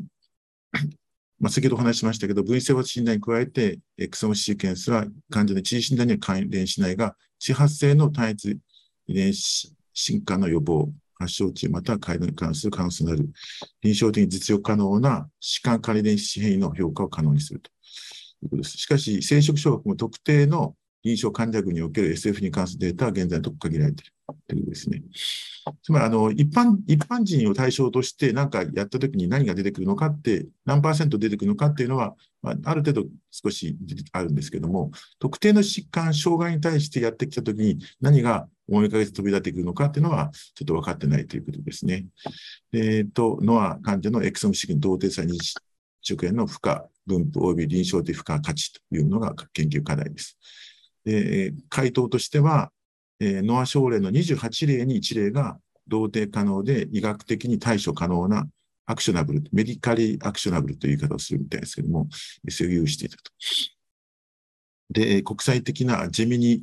研究というのがあるんですね。これは6カ国から10のクリニックであのやってるんですけど、そこで募集されたノアの患者え、後ろ向きコホード。836名ですね。この方のエクソムシーケンデータを利用するということです。で、あの、アメリカンカレッジオメディカジェネクスジェノミクス、ACMG が、あの、こういう二次所見に対しての59の遺伝子をピックアップしてるんですね。でこれをやるんだってやってみてくださいっていうので、要するに無制限にやらないで、この遺伝子を見てくださいというのが現時点であるんですね。それ以外にガイジンガーズマイコード、クリニカルゲノムリソースっていうのが、まあ、合わせて26のなんか、えー、単一遺伝子を、うん、推奨していて、合わせて85の遺伝子を分析しましたよということです。で、6000合わせて6374のエクソンの変異体を、えー、あのバーでアノーテーションして、えー、それにアレル頻度でフィルタリングをかけて、えー、1381の稀な、または新規の性質及びは機能喪失型変異体が検出されましたよと。でそれらに対して、このクリーンバールとインターバールによる病原性の自動評価後、87変異体を手動でキュレートしました。え最終的な疾患原因と推定される SF のリストは対応するジェミニ研究施設に返しましたと。患者の同意が得られた場合、利用可能な家族レグ及び男性生殖以外の医療データを後ろ向きに評価しましたということです。あごめんなさい、間違えました。で結果としては、あ3.6%の人に見つかりましたと。えー、と59の、えー、ACFG 遺伝子からは3.3%が検出されましたよと。えー、70人に1人が、まあ、家族性のがん症候群に関連するものが見つかって、60人に1人が先天性心疾患やその他の心血管系疾患の素因があるということが分かりましたと。レトロスペクトな評価によって、いくつかの症例で臨床分診断も確認されましたと。で注目すべきは、この SF 患者の見つかっ SF で見つかった方の37%、30分の11の遺伝子については、あえマウスので、えマウスの優勢不に関連する遺伝子というふうに、まあ、推定されるよということですね。一部の SF が精子形成障害に同時に寄与する可能性も指摘されることであると。でこれら知見が偶然の発見なのか、それともノア患者における SF プロファイルが一般手段本当に異なるか、さらなる研究が必要であるということになっています。えー、っと、それでは次ですね。イントロダクションとしまして、まあ、ノアの遺伝的原因として最も多いのは、えー、47XXY であり、で、まあ、あと Y クロモゾームのマイクロディレーション。これ1が不要ですね。ごめんなさい。えー、これミスプリです。25そうすると、うん、と両方合わせると約25%ぐらいになるよということですね。で今回はあこれ除いてあります。でまたあの一方ですね、単一電子疾患が原因のノアということもあるわけで、それは続々今、えー、エビデンスがあの積み上がっていってるんですけれども、まあ、しかしまだランラが2020のまとめたところによると、えー、まあこういうパネルで見た場合に、えー、まだ典型的には5%未満の症例にしか、まあ、見つかりませんよということですね。で、ES を活用し、新規の遺伝子異常を発見する研究は急速に増加していると。えこの GEMINI というこの、えー、プロトコルは何千もの NOA の患者の国際的報道を代表していると。えいわゆる、例えば彼らの、彼らが言っているように成果の一つと defective、えー、PBRNA プロセッシングによるものも発見したよと言っています。男性不妊症の診断において ES の価値の可能性が注目されますよ。しかし一方では、先ほどお話したように、二次的所見っていうの問題があって、これが重要なトピックであると。いくつかの研究報告によると、一般集団、あるいは他の疾患で、えー、こうエクソム研究をした場合に、2ない3%の方に SF があるというということです。でまた、あの古くから疫学的研究によって、男性不妊患者には、多くの疾患や早期な死亡、早期死亡が明らかにされていますよと。がんと精子形成不全には関連する遺伝子があるんじゃないかということが昔から言われてましたよということです。これは、え、ー、と、まあ、ヨーロッパと北アメリカ、北米なんですけれども、センター1、2、3、4、5、6、7、8、9 10, 10のセンターで、分析された患者数がまあこんな感じなんですけれども、トータル836で、えー、二次的所見が見つかったのが30でですよとまあ、えー、まあ、この、この施設は、まあ、症例が少なかったんですけど、まあ、それぞれある程度、あの、見つかってますよというふうなことですね。それが言いたいだけですね。で、これはちょっとあの細かいんですが、えっ、ー、と、これがですね、えっ、ー、と、要するに、ノアの患者さんの28人1人が医学的に治療可能な変態を有して、保有していますよということですね。まあ、治療可能というか、まあ、対処可能ということですね。えー、見つかってますということです。で対処可能なものは調べないということですね。対処不可能なものはですね。えっ、ー、と、この、これは、えっ、ー、と、えー、スクリーンしたあえ遺伝子ですね。変異体ですね。で、これがすべての、えー、と、ジーンで、えー、ACF2 の推奨したものが59で、えー、クリンジェンとかアイジンが合わせて26。これをスクリーニングしたところ、えー、二次的ファイ、二次的に見つかった、所見で見つかったジーンがこれだけありましたよということですね。えー、それから、えー、これは、えーとえー、疾患との関連で、えー、グラフにしてるんですね、表。えー、これがすべての、要するに、えーと、このスクリーンする対象として、え、この、これは、えーと、 oncogenic、 genetic ですね。これが cardiogenetic で、これ connective tissue、あの、マルファンとかそうなんですね。これがまあその他というふうに分けていくんですけども、まあ、今回二次的所見で見つかったのはこんな感じでしたということですね。えーと、オンコジニックとカーディオジニックがまあ7と7で同じ数というわけですね。これは、えっ、と、遺伝、えー、その見つかったあ、えー、スクリーニングする対象の変異、あるいは見つかった変異の、えーと、遺伝的遺伝的なあ、えー、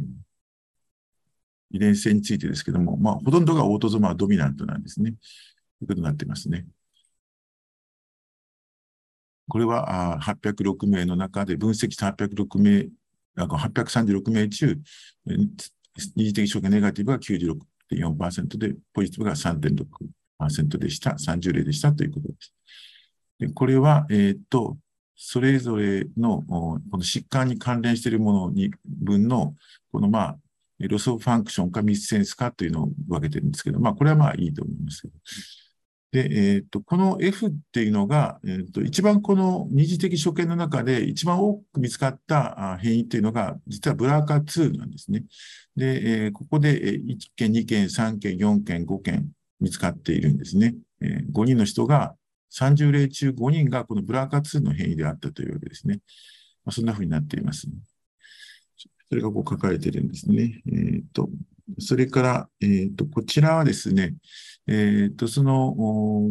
えー、30のうちの11が、まあ、ここにこう書いてあるんですけども、え、これが、あの、マウスの、えー、マウスジェノム、インフォマティクスというデータベースがあるんですけども、そこで見たあ優勢の不妊症に関連している遺伝子ですよという、そういうことですね。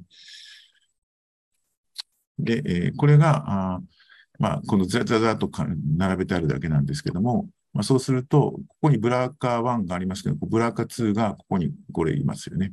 これが一番多かったということですね。で、ここのブラーカー2のここの変異は、これは、えっ、ー、と、なんか新規に発見されたものらしいです。したがって、このレファレンスの ID もないし、えーと、クリーンバーのデータベースもないということになっているんですけども。で、まあ、 genotype としてはほとんどヘテロですね。ということです。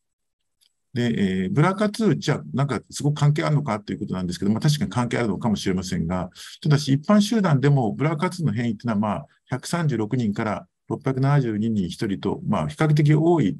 二次的所見で見つかってくるということも知られているという書いてあります。でちなみに、ここの、えっ、ー、と、 BRCA2の、この、これ、ここですね。えー、ブラカ2の一人、ブラカ2のホモの変異がいるんですね。でこれはちょっと、うん、目を引くっていうふうに書いてありまして、通常ブラカ2のホモの変異っていうのは、まあ、重篤な病気につながることが起こして、ほとんど思春期前に亡くなってしまうらしいんですね。でしかし、この症例に関しては、え、っとスプライス変異のために、まあ、比較的それに耐えた、耐えているんじゃないかと。しかもそれがもしかすると、ノアの原因に関連しているんではないでしょうかというふうなことが述べられています。あくまで推定です。でこちらはまだ細かい申し訳ないんですが、えー、これは疾患においてどんなふうな分布をしているかということで、えー、これがファミリアルキャンサーシンドロームで、ブラーカ1、ブラーカ2、それから、えー、ASH、MSH6 とかあですね、えー、ここに、えー、レッドとか WT1 とかありますけども、えー、これが、まあ、ファミリアルキャンサーシンドロームで、ここにそれぞれ関連する、えー、ヒューマンの病気がここに書かれていますですね。これは例えばリンチ症候群ですね。えー、で、これはまあ、あの、皆さんご存知のブラーカーですけども、このオートゾーマリセッシブ、うん、アデノマタスポリポーシスとか、も書いてありますね。ヒルシュプルング、マルティプルエンドクリニオプラジャタイプ2とですね。でこれ、ここは、あの、その疾患の頻度になりますですね。え、こちらに、あの、え、先ほどお話したマウスのその、えー、スペルマドジニックフェリアに関連する役割のエビデンスとしてどうかっていうのがあって、例えばブラーカーについては、えー、ノックアウトマイスがアドスパーミアになるんですね。まあ、そういうようなことが、まあ、こう書いてあります。それぞれですね。えーえー、っと、ここは、あそうすると、このファミリアキャンサーシンドロムに関しては70分の1の頻度で見つかってるんですっていう。でえこれはカルディアックコンディションについて119分の1で見つかってるんですが、これは例えば、この遺伝子に関してはファミリアル、拡張型心筋症でしょうか。家族が性の、今度は、え肥大型心筋症とか、レフトバベントリキュアノンコンパクションとなんかそういう、え心臓の疾患に関連しているものに遺伝子ですっていうことですね。まあ、こういうのが、例えばこのロング QTC のこういうのが見つかったりするわけですね。そうすると、あなたは心停止に気をつけなさいよとか、そういったことが、まあ、比較的若い30代の頃、20代、30代の頃の男性不妊の見つかったところで、まあ、なんか、あそれが告げられて、ということですよね。なんか、あなたはこういう疾患になりやすいんですよ、癌になりやすいんですよ、実は、とか、そういったことが、まあ、えー、遺伝カウンセラーと共にお話しすることで、その方のえー、疾患の発症を遅らせたり、えー、対象がまあ早めに打てるということが、まあ、メリットですよと、ということを言ってるんですよね。えー、ここなんかも、まあ、あマルファン症候群、これなんかもやっぱり突然してしてしまうことがあるわけですよね。それから、この子は、あまだ、えー、これまた、アダーって書いてありますけど、この、えっ、ー、と、えー、どこかなかったの？えっ、と、ごめんなさい。あ、ここの RYR1 というのは、これはなんかあの、マリグナントハイパーサミアですね。あの、悪性高高熱ですね。あの、麻酔かかった時の、あの、そういう、えー、大変な病気になっちゃうんです。こういうのが見つかったりすることがありますよということですね。まあ、そういう内容ですね。これがまあ最後のスライドなんですけども、まあ、いわゆる secondary finding ですが、その定義から言っても、今回見つかった変異は、一次的には不妊症と、えー、 primary には NOA とは関係してないかもしれないが、11例においては、マウスモデルで精子形成とリンクしておって、その精子形成図と、まあ、 contribute しているかもしれないと。えこれらのほとんどは有子分裂とか原子分裂において不可欠なゲノム統合を維持する重要な機能を有している。ブラーカもそうですね。ブラーカ2。LMNA、それからレッド遺伝子はピオやリスクや卵子の卵巣老化ともリンクしている。女性であればこういうリスクもあるよ。今回集められたデータが示唆するのは、SF は患者の重篤度、表現系のヘテロジナリティ、臨床までに戦力にも貢献することでなるんじゃないかと。えー、それからノアでは手製での精子獲得は40%に行くかどうかであると。でまあ、こういう遺伝的な、うん、検索をしておくと、まあ、事前の遺伝カウンセリングっていうのができて、まあ、もうあなたはアートをしてもしょうがないよという人もいるかもしれないですし、あるいはアートをして、えー、PGT を受けるかどうかっていう、そういう選択も出てくるかなと。あるいはもう、うん、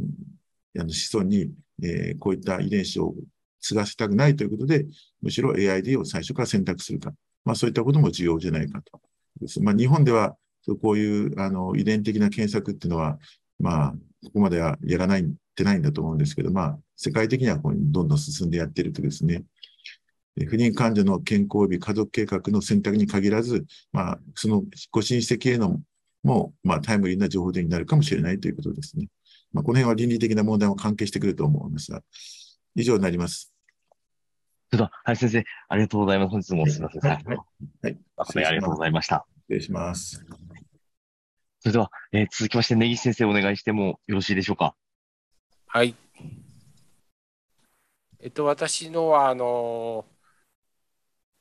あの内膜症を有する腺筋症がアートのあの成績に影響を与えるかどうかというあの論文です。まあの MRI であの腺筋症確認された場合はアートの成績が生児出産率が低下するっていうのが結論です。とアートを受ける女性にとって MRI で認められる子宮腺筋症の存在。特に、えー、子宮筋層内の T2 ですね、強調画像の天井病変はリブバースレートにマイナスの影響を与えるということです。えっ、ー、と2015年から18年までのあの、まあ、3次センターですね。あの、まあ、あの結構高次なセンターで体外受精をした18から42歳の内膜症を有する患者を対象としたということです。で、腺筋症は一応 MRI で確認しているということで、えっ、ー、と、設定は202人の女性で4周期のアートが完了するまで、または出産するまで、またはあの中止するまで経過観察したということで、あの主要評価項目は4回までのサイクルの少なくとも1時1人の出生時があったということです。で生児出産を達成した女性としなかった女性とで比較したと。で年齢は32.5歳で、えー、っとここら辺はあ後でまた説明します。えっ、ー、と、これはイントロダクションなんですけど、えっ、ー、と、腺筋症の位置や病巣の特徴によって、あの不妊になるか否かが変わってくるようだという論文があります。えっと、子宮筋層外側のあの局所的な腺筋症は、えっと、原発性不妊と優位に関係しているが一方微慢性の腺筋腫は不妊と関係ないことが分かったということが2020年に発表されています。アートのあの結果についての、えー、腺筋症の影響を調べる研究では相矛盾する結果が出ているということであの悪い影響を与えるというものと,、えーと、悪い影響を与えるというエビデンスはないというあのものであの相矛盾する結果ということなんですけれども、まあ、あのそういうことがまあ一致しない理由として腺筋腫はいくつかの解剖学的な形態があるということとあのしばしば腺筋腫は内膜症合併しているので、まあ、このようなことが後楽因子になってあの統一した見解が得られないんじゃないかということです。そこで内膜症合併する腺筋症が後に与える影響を調べるために、えっとまあ、内膜症とある診断された患者さんであの観察的広報等を研究を行ったというものです。対象ですけど202年で腺筋症の分類としては、まあ、腹膜にあ内膜性の病変があるあ内膜症の分類ですね。すいません。腺筋症じゃなくて、まあ、いわゆるチョコあのブルーベリースポットのような、まあ、比較的軽いやつですね。あとはあのチョコレート脳腫オバリアンエンドメトリアマ OMA あとはあの深部子宮内膜症ですね deep infiltrating endometriosis のこの3分類です。で合併していればですねこれらが合併していれば重い方に組み込まれているということで重い方っていうのはこの深部子宮内膜症ですねの方になってます。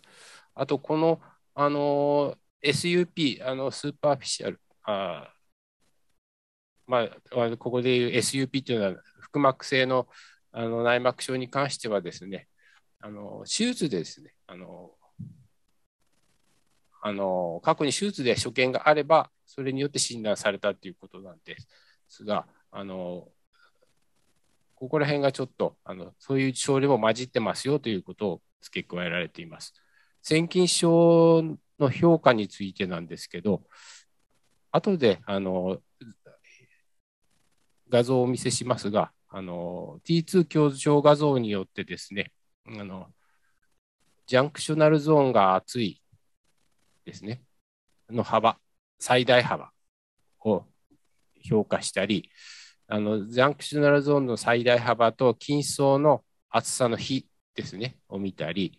あとは筋層内に T2 強調画像で白く映る、肺に映るスポットの有無と数を見たりしています。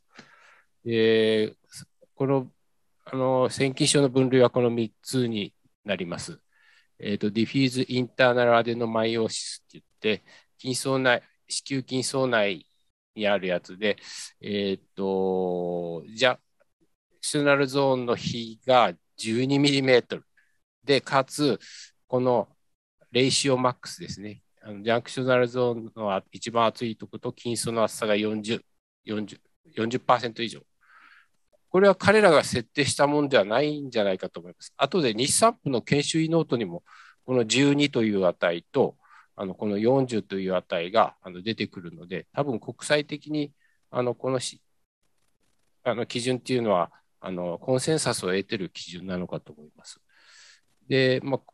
そういうのをあの diffuse internal adenomyosis。 internal superficial っていうのは、ジャンクシュダルゾーンの可形成ですね。これが12もないよ、伴わない敏腕性のあの腺筋症。あとはフォーカルのアデノミオシス。まあ、あのジャンクショナルゾーンの可形成を伴わない局所的なあの筋層の中の筋腫と、まあ、ちょっとこう、筋腫っぽ子宮筋腫っぽく見えるようなやつですね。でやってます。で、アートの4周期完了するまで、出産するまで、または途中で中止するまでで観察してます。これは、あの、コンピューターで引っ張ってきたものなんですけど、あの、腺筋症ですね。T1 では、こう、出血があると、こう、あの、白く天井に映る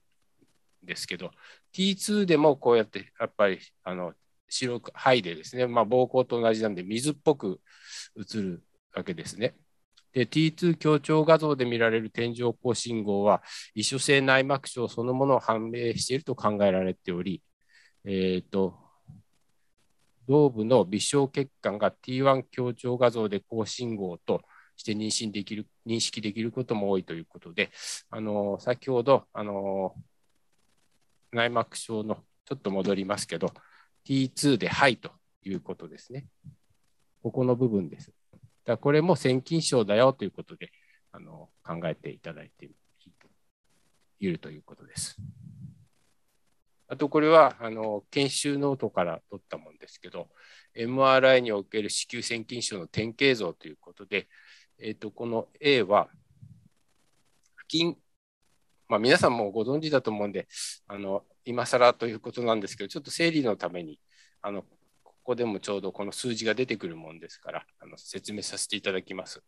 あの不均衡にあ不均等に肥厚した子宮腺筋像ですねこ、こっちとこっちと。あので、 junctional zone が12ミリ以上。 junctional zone っていうのは、これが junctional zone 分かりやすく出てたんで拾ってきましたけど、これ内膜と筋層と、で、ここのところを junctional、この T T2 でこう low に写ってるとこですね。筋層なんだけど、こう low に写ってる部分を junctional zone と言います。この junctional zone の厚さが12ミリ以上の肥厚ゾーン。あと、あの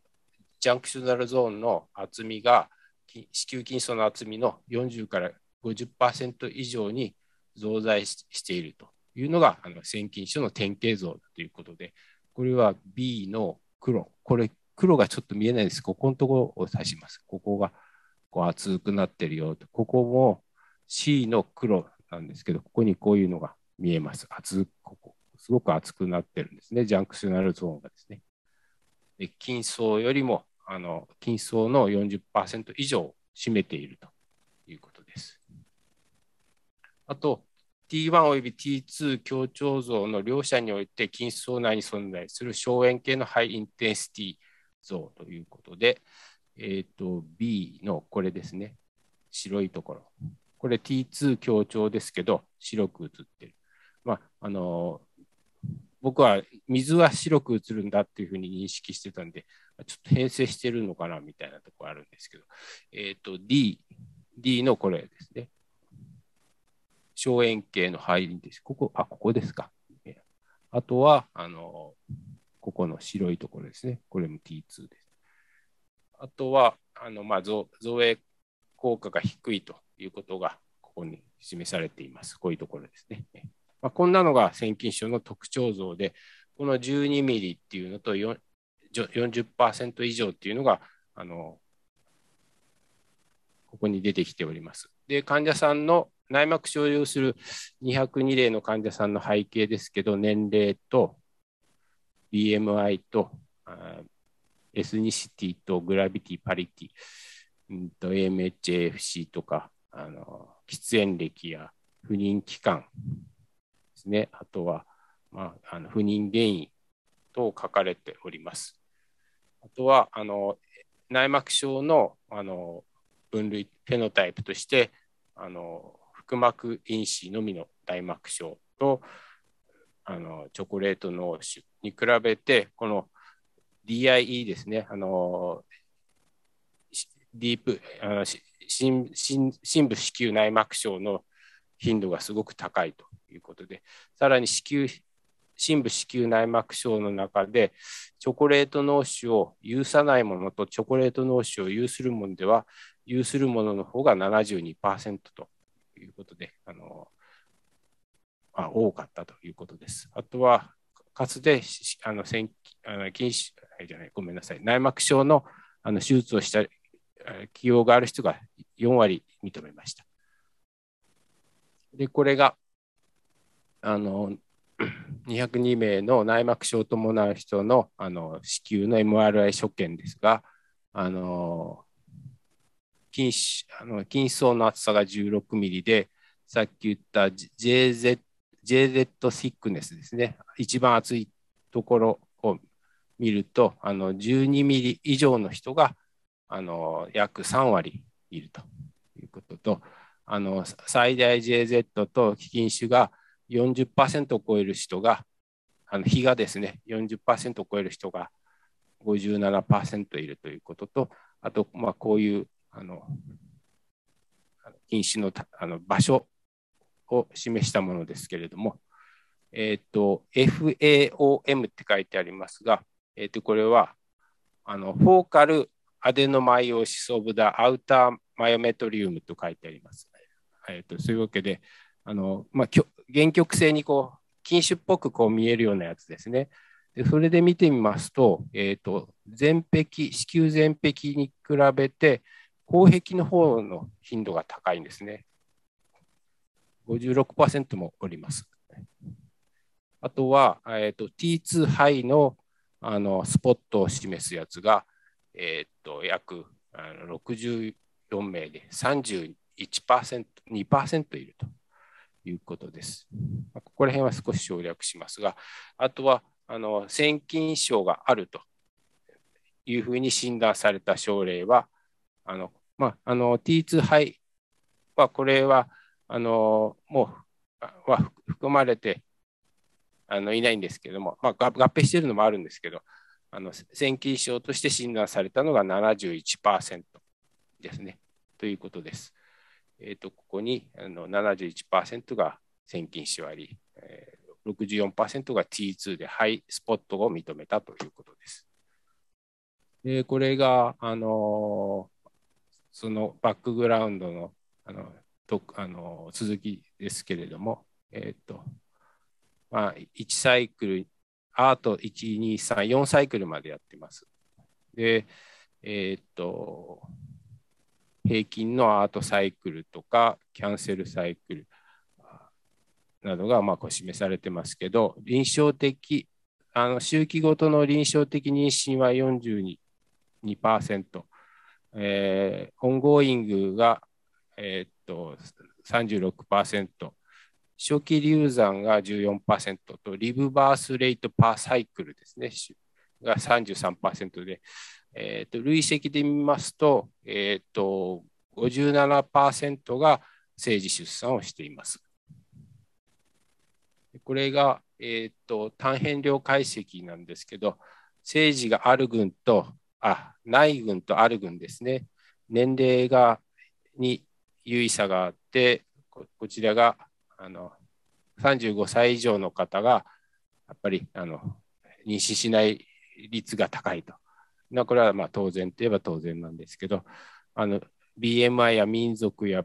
グラビダパラは有意差なく、AMI が低い人、1以下の人が妊娠しない群で高くて、AFC が10未満の人も妊娠しない群で優位に高かったと。その他、あの喫煙に関してはあまり有意差はなく、不妊が2ヶ月2年、2年ですか、以上の間にも、若干こっちの方が多いんですけど、有意差はないと。で、あの原発性と続発性の不妊でも差はなかったと。あとは、不妊原因に関してもあの差がないということです。あとは、えーと、内膜症のフェノタイプ、えーと、腹膜病変のみ、チョコレート脳腫、えー、深部子宮内膜症の内訳に関しても差がなくて、えーと、深部子宮内膜症でチョコレート脳腫あるなしに関しても差がないと。えーと、こっちは、えーと、妊娠しなかった群では、あ政治が得られなかった群では、あの過去に内膜症の治療した人が多いというのが優位差がありました。えっと、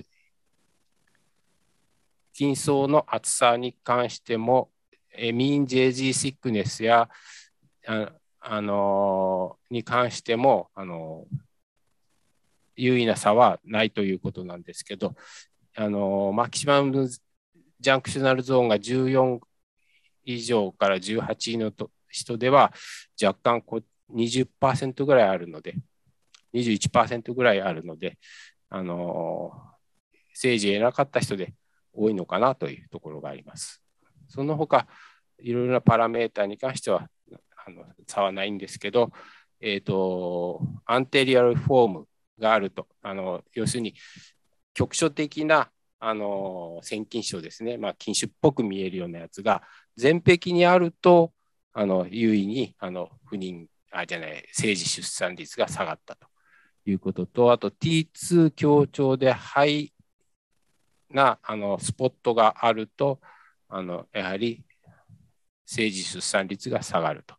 いうことです。でこれは単変量解析の続きなんですけど、すいません。えっ、ー、と、T2 肺のスポットが0と3個未満、3から5個、5個以上の内訳で比較してみますと、ややはりあの政治が得られなかった例では、あのスポットがあのある群が多くなって、スポットがない群はやっぱりリブバースを得る率が高くなっているということを示しております。あとはアデノミオシスフェノタイプですが、まあ、ここではあの、まあ、いろいろあるんですけど、優位差はないということで、ただアデノミオシスがあると、あの政治出生ある群では、あの政治出産がない群ではアデノミオシスが80%もあるんですけど、リブバース群では66%と、これは優位にあのこっちの方がアデノミオシスを合併する率は低いということです。これがあの累積出産率を見たものですが、うんと、こっちが、えー、なんだっけな、 adenomyosis があるかないかですね。あのサイクル数とであの、 adenomyosis があるのがあの点線で、実線がない群ですけど、まあ、有意にあの adenomyosis があると、あの累積の出産率があの低くなるということと、あとこちらは T2 high signal intensity のスポットがあるやつがあると、これは点線ですね。やはり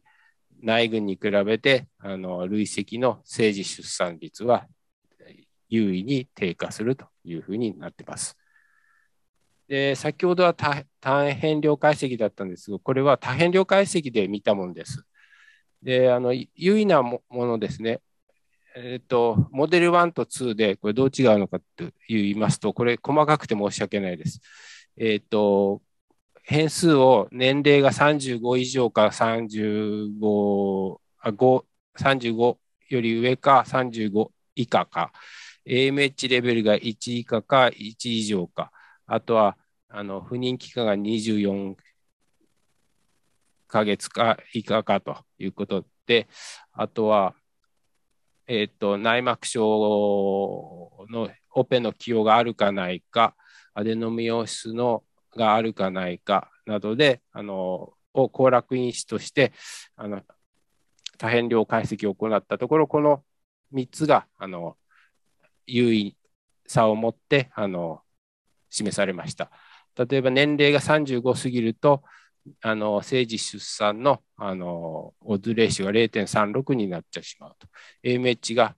もう低いと0.17になります。あとは腺筋症があるとオズレーションが0.48に下がってしまうということですね。モデル2は、え、ー、と、このあの腺筋症の有無じゃなくて、あの MRI で T2 肺のスポットがあるかないかを加えたものですけれども、え、ー、とまあ、年齢と AMH もそうですけど、この T2 スポットがあると、オーズレーシが0.43と、あの政治出生率が低くなります。ということで、ディスカッションなんですけど、202名のアートを受けた内膜症女性において、72%に MR で腺筋症が合併して、うち57%が政治を獲得していたということです。腺筋症の存在やあの子宮筋層に T2 肺のスポット病変を認めると政治獲得率が優位に低下したと。でその T2 肺の病変が妊用性に与える影響は現時点では研究されていないということです。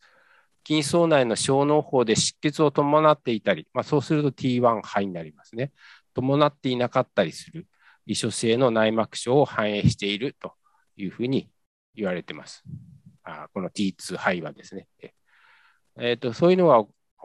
ありますと、子宮筋層の破壊が起こって、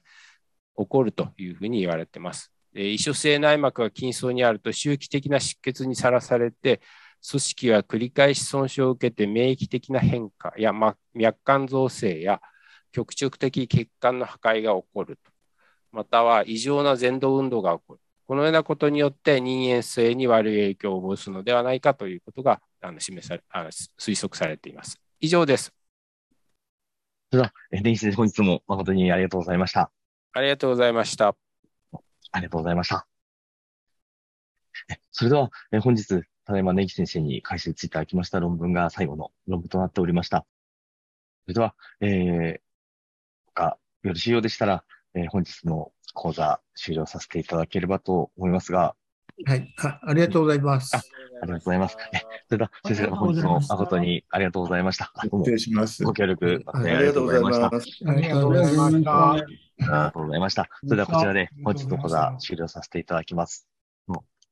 はい。おやすみなさい。ありがとうございました。